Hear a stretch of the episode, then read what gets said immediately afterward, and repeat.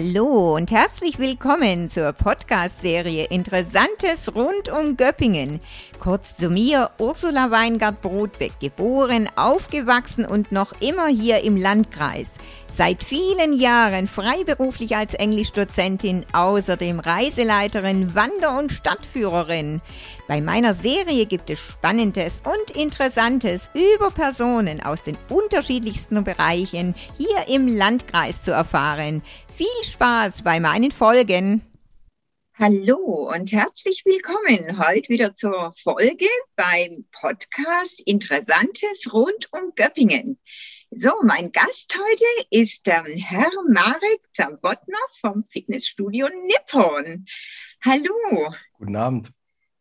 Ja, Herr Zawotnow. Also ich sage jetzt einfach mal vielleicht Marek. Ähm, das klingt viel einfacher, ähm, nicht so lang und umständlich. Und ähm, ich denke mal, in der Fitnessbranche ist es ähnlich. Ich äh, bin ja auch Wanderführerin. Und äh, bei den Wanderkameraden sagt man eigentlich immer du. Ist das, ist das so in Ordnung?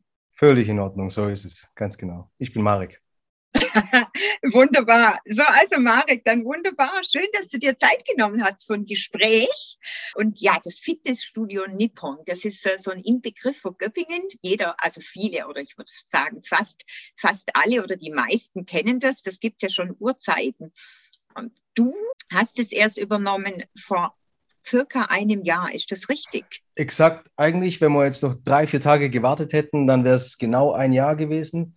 Ich habe es im Lockdown übernommen und habe das Jahresjubiläum im zweiten Lockdown. Oh, unglaublich. Ja, und wie war der ganze ähm, Gang, der ganze Werdegang dazu? Das heißt, ähm, seit wann hast du dir da Gedanken gemacht oder wie kam man drauf, ein Fitnessstudio zu übernehmen überhaupt?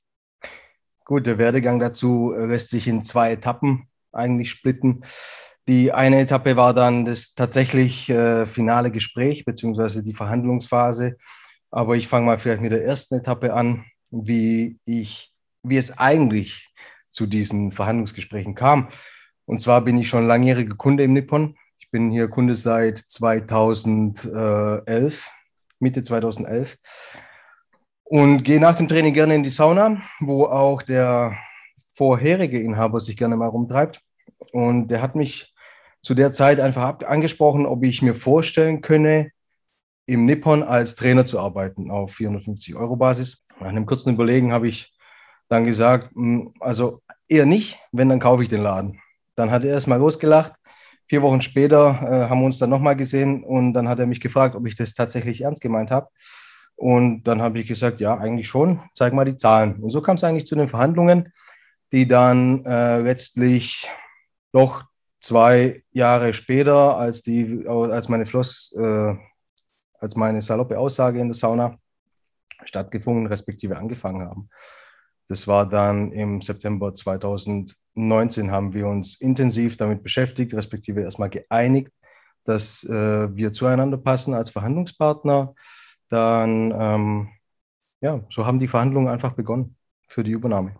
Wie kommt man zu so einer Aussage? Ich meine, wenn einem die so ganz plötzlich aus heiterem Himmel trifft, hat man sich da schon mal Gedanken gemacht oder war das so eine ganz spontane Aussage, sage ich mal so flapsig dahergesprochene, ähm, entweder oder, ich mache das ähm, oder waren da schon irgendwann zuvor mal Gedanken da?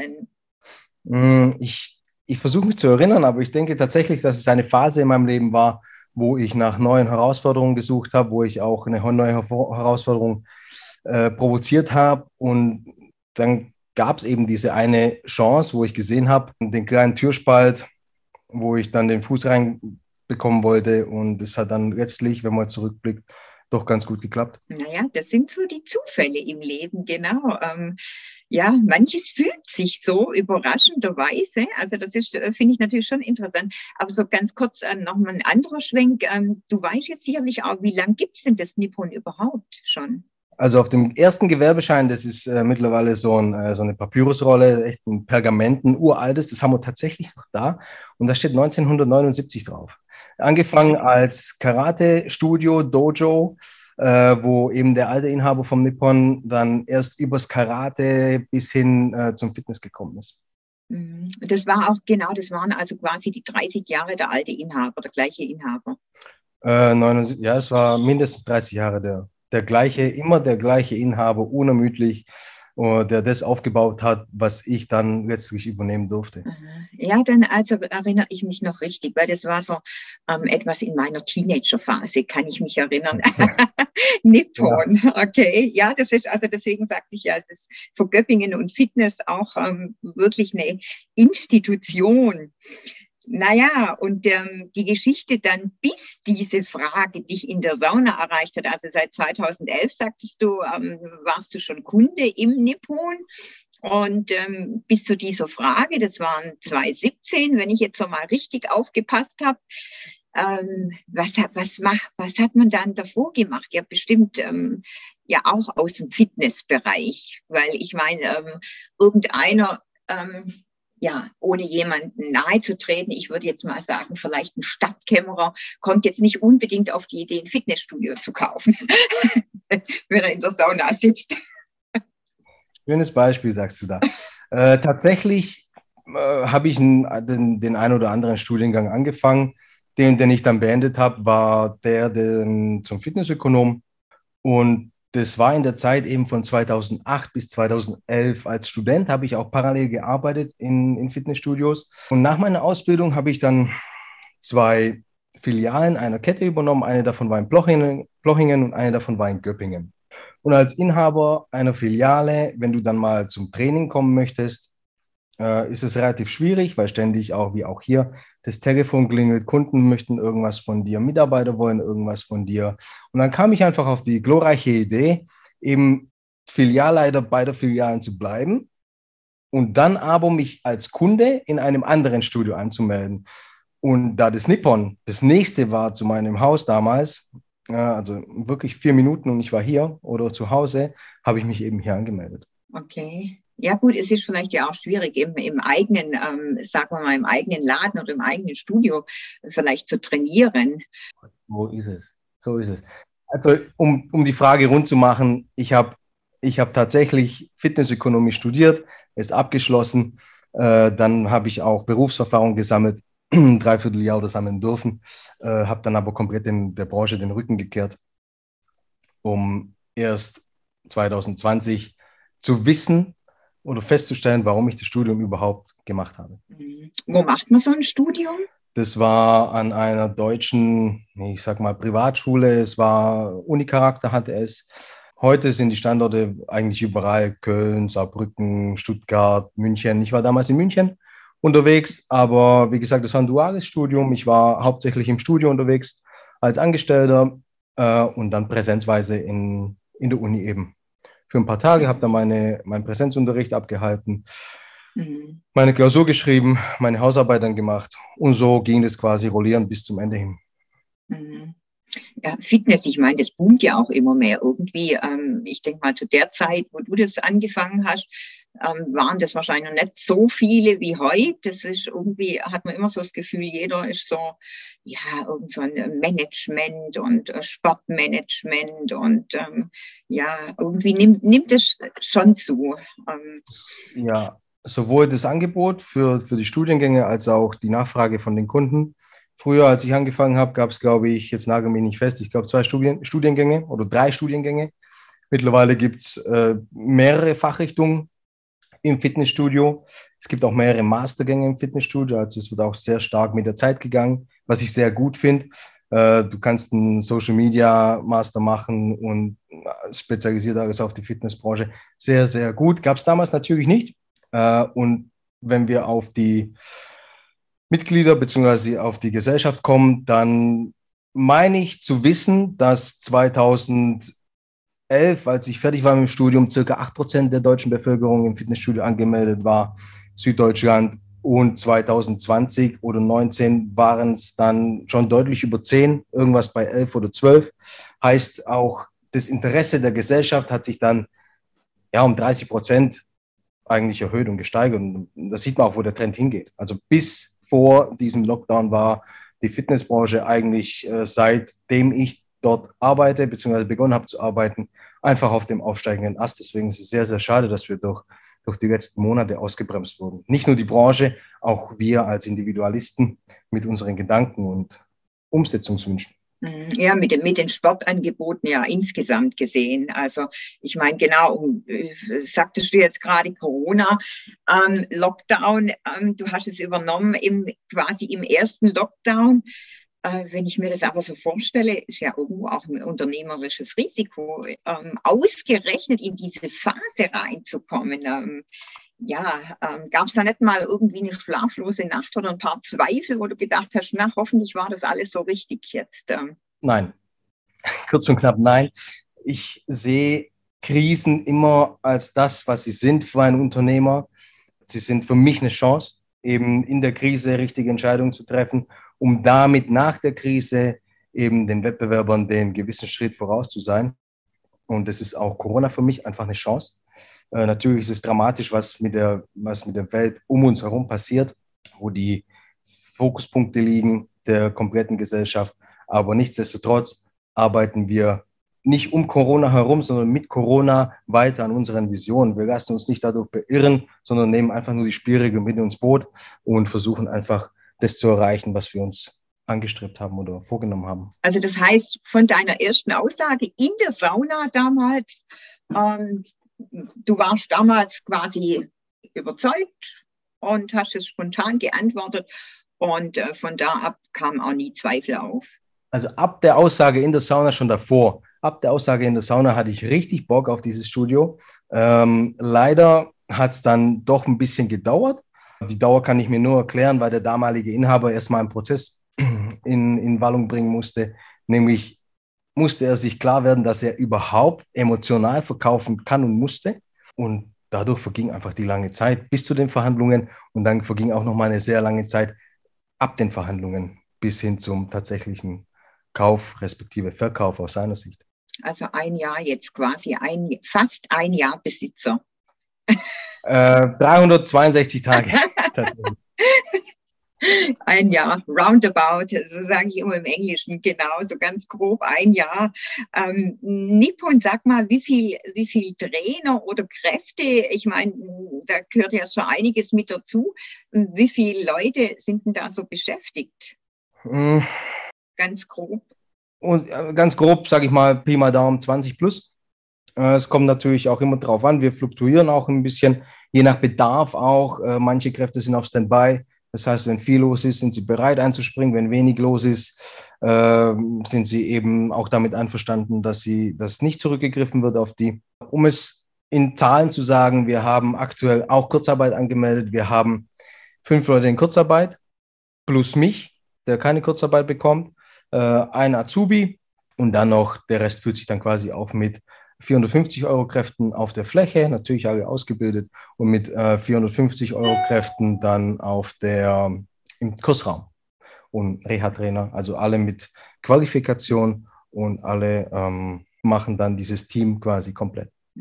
Aber für die 450 Euro Kräfte ist es wahrscheinlich jetzt auch schwierig. Ich meine, denen fällt natürlich ähm, jegliches Einkommen weg, oder? Weil die braucht man ja jetzt auch nicht. Insofern, ähm, ja, ich hatte das äh, Gespräch Gespräch ursprünglich mit einem ähm, Gastronom und das ist ja dann auch schwierig, ne? gerade für so, für so Kräfte, die vielleicht auch auf ein paar Euro angewiesen sind. Ja, definitiv. Also ich kann mich nur versuchen, in die Lage zu versetzen und ein paar Schritte in den Schuhen zu gehen von, von meinen Kollegen und Mitarbeitern oder von anderen 450 Euro Kräften, die in sonstigen Sport- oder Kulturbranchen, Veranstaltungsfirmen ähm, arbeiten. Es ist sehr schwierig, für mich, da jetzt eine treffende Aussage oder eine pauschale Aussage zu treffen.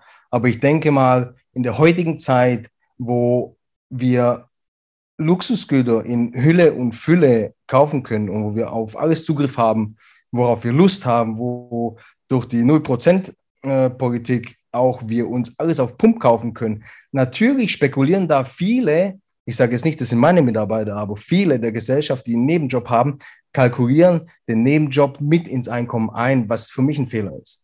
Ähm, denn so ein Nebenjob kann schnell mal wegbrechen. Du bist viel schneller kündbar als eine sozialversicherungspflichtige Kraft. Und deswegen würde ich hoffen, dass allen 450 Euro Kräften, die jetzt den Job nicht ausüben können, weil Lockdown ist, kein Cent im Monat fehlt. Aber ich bedauere, beziehungsweise ich bezweifle es und äh, habe sogar die Befürchtung, dass es so ist, wie ich anfangs gesagt habe, dass eher die Leute die 450 oder 200, egal was sie damit verdienen, eben mit ins äh, Haushaltsbudget mit einplanen und mh, damit über die Runden kommen. Pi mal da, äh, auf Spitz, Spitz auf Knopf wahrscheinlich kalkuliert und dann jetzt natürlich das finanzielle Desaster erleben.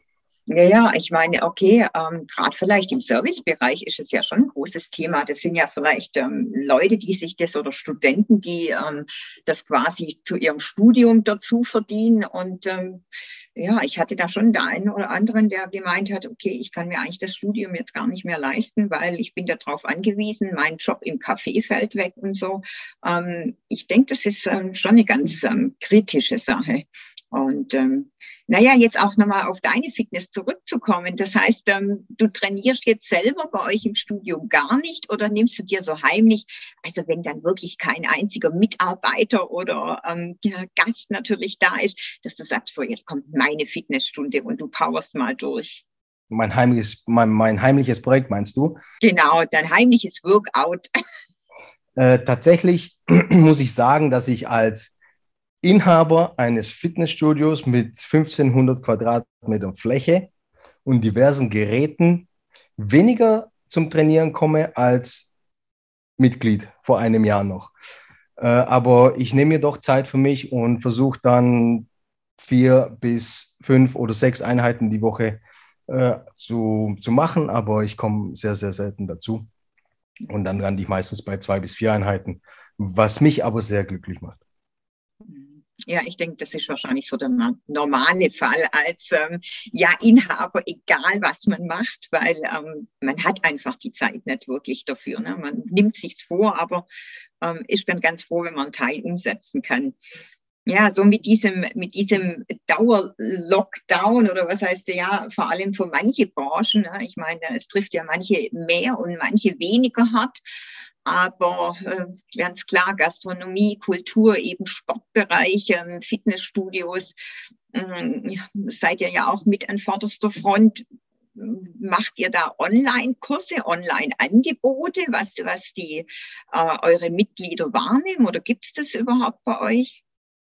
Äh, tatsächlich haben wir im ersten Lockdown Online-Kurse angeboten als einer der ersten Studios überhaupt vor allem im Kreis, so wie ich das damals mitbekommen habe, äh, was sehr, sehr hohen Anklang gefunden hat, was sehr, sehr viel Spaß gemacht hat. Äh, es war auch nur für die Dauer von äh, zwölf Wochen. Damals haben wir es natürlich nicht von Tag 1 angeboten, sondern äh, haben den Start bei Woche 3, glaube ich, gemacht. Heißt, wir haben neun Wochen Material, fünfmal die Woche. Ich glaube, das sind über 100 Stunden zusammengekommen, die wir dann live über Facebook gepostet haben, die auch immer noch auf Facebook ähm, anzuschauen und nachzumachen sind.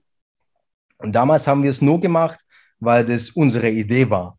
Und wenn deine Idee kopiert wird von Wettbewerbern, dann ist es für mich ein Zeichen, dass es wenigstens den Wettbewerbern gefällt und dass die Idee gut war.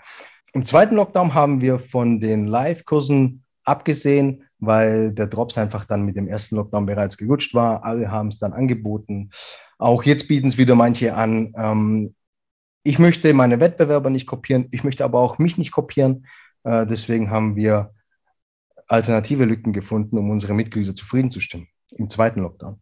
Ja, das ist ja immer so eine Geschichte. Ich meine, wie du gerade so schön sagst, irgendeiner hat die Idee und äh, irgendwann kommen dann natürlich andere, die das nachmachen und die dann denken, ah, ist ja super, okay, da springen wir auch mit auf. Und ähm, naja, viele Möglichkeiten gibt's ja nicht.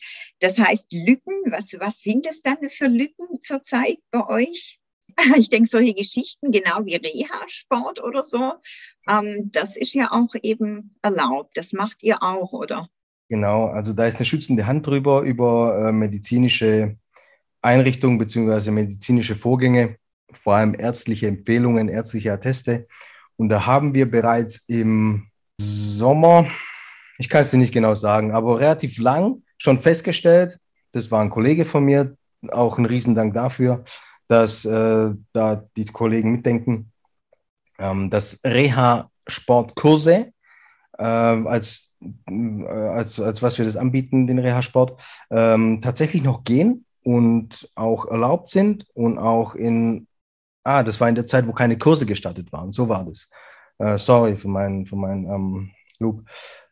Also in der Zeit, wo wo Kurse verboten waren mit mehreren Leuten, durften wir immer noch Reha-Kurse anbieten. Und so waren dann die Mitglieder quasi immer noch, die eher Gruppentraining bevorzugen, natürlich glücklich gemacht oder glücklicher gemacht als diejenigen, beziehungsweise als ohne Reha-Training oder ohne Gruppentraining.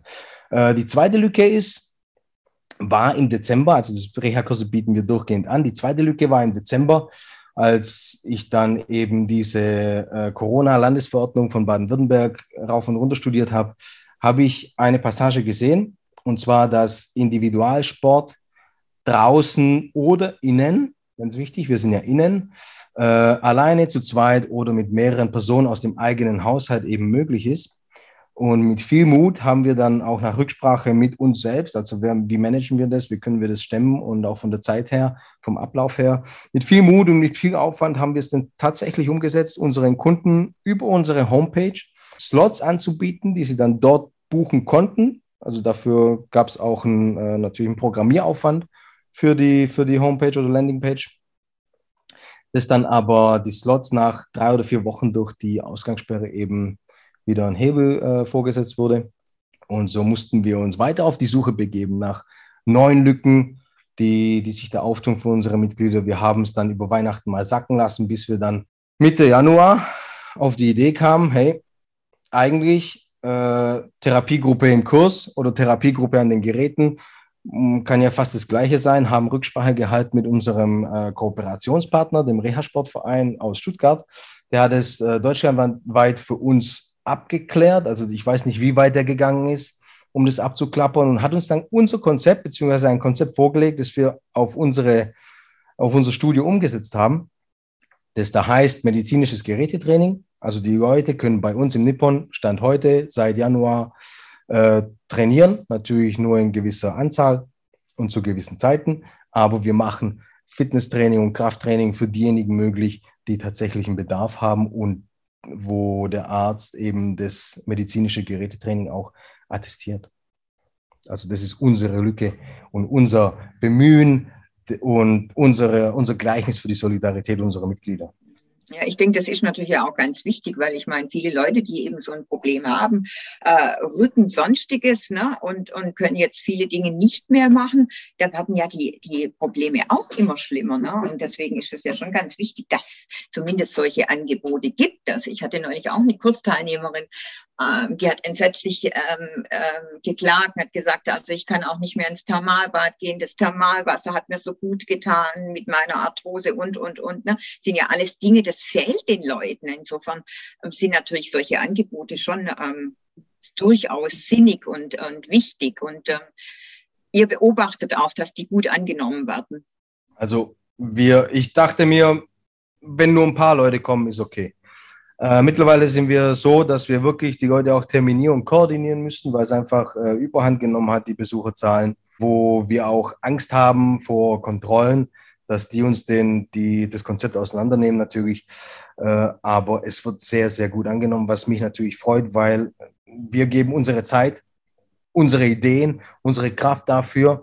Und es gibt nichts Schlimmeres, wie du investierst in irgendwas, äh, spitzt es zu, perfektionierst es bis ins Detail, äh, klärst es nochmal gegen und dann nimmt es keiner wahr. Das ist richtig. Also das, ist, äh, das freut mich sehr, mich persönlich, auch für meine Kollegen, die da mit am Strang ziehen, dass es einfach so angenommen wird, wie es angenommen wird. Mhm.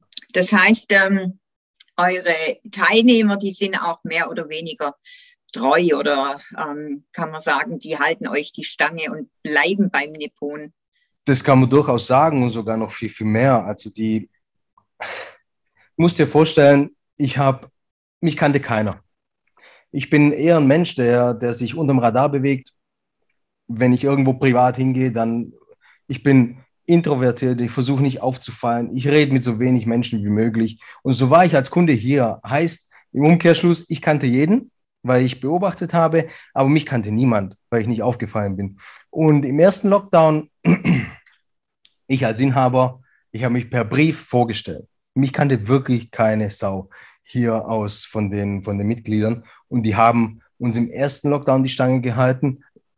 Ich kann sie nicht in Prozent auffassen, das wären ungefähr nahe bei 100 Prozent, also 98 Prozent haben einfach uns finanziell unterstützt, auch emotional unterstützt. Und so spiegelt sich das auch im zweiten Lockdown wieder. Nur der zweite Lockdown geht eben schon, ich glaube, zwei oder der geht jetzt mehr als zweimal so lang wie der erste Lockdown. Und das ist nach wie vor für mich unverständlich und mehr als beachtlich, dass eigentlich fremde Menschen einem anderen fremden Menschen so die Solidarität zusprechen, wie sie es mir tun, beziehungsweise wie sie es dem Nippon tun. Und dafür möchte ich mich nochmals und in dieser Form bestimmt nicht zum letzten Mal, aber aus tiefstem Herzen bedanken.